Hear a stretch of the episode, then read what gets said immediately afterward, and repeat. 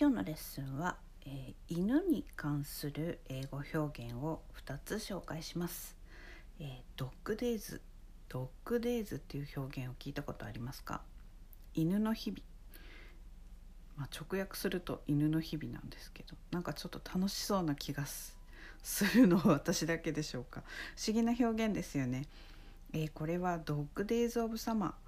という表現でも使われます7月から8月の一番夏の暑い時期のことのことを、えー、意味するんですね。暑さが激しいあの厳しい時期なんで、まあ、あんまりいい意味ではありません。How have you been getting through the dog days? えー、暑い日々が続きますがお元気でお過ごしでしょうか？How have you been getting through the dog days? えー、ゲットスルーで乗り切るという意味になります。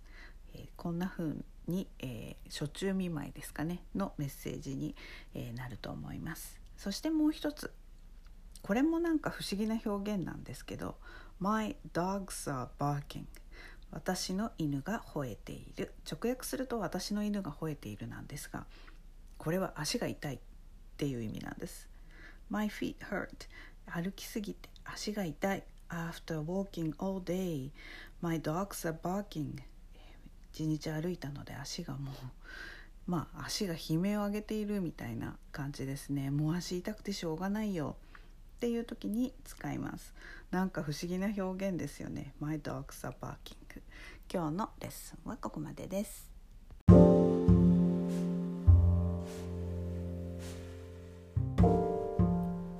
のポッドキャストのショーノートへのリンクは「毎週水曜日に配信しているメルマガでお知らせしています、えー、もっと詳しい情報を知りたい1週間分のサマリーを見て復習したいという方は是非ご登録ください、えー、人間は今日聞いた話も明日には7割忘れてしまうと言います。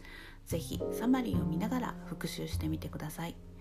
メルマガではレッスンの情報などもお届けしています。私から直接レッスンを受けたい英語学習のことを相談したいという方もぜひどうぞ概要欄にリンクを貼っておきます Alright, thanks for listening. Have a great day. Bye.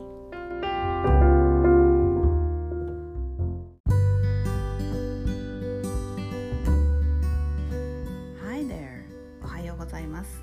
翻訳者と学ぶ優しい英語表現ロストイントランスレーション略してストラの時間です。